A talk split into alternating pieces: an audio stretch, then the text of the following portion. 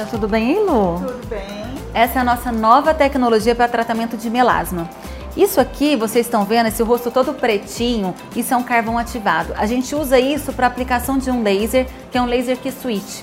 Esse laser que switch, ele ajuda a diminuir a pigmentação da pele que o melasma provoca. Qual que é a vantagem da gente utilizar uma máscara como essa? Ela atrai um pouco mais o comprimento de onda do equipamento, então a gente consegue ter resultados mais efetivos e a pele fica mais luminosa, mais bonita.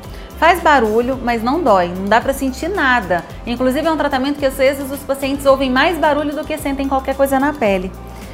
O interessante desse tipo de tratamento é que é um tratamento que não queima a pele, não fica ardendo, não queima, não dói. Você vai para casa super bem, você não tem que ter um repouso e você precisa repetir toda semana até conseguir um resultado desejado.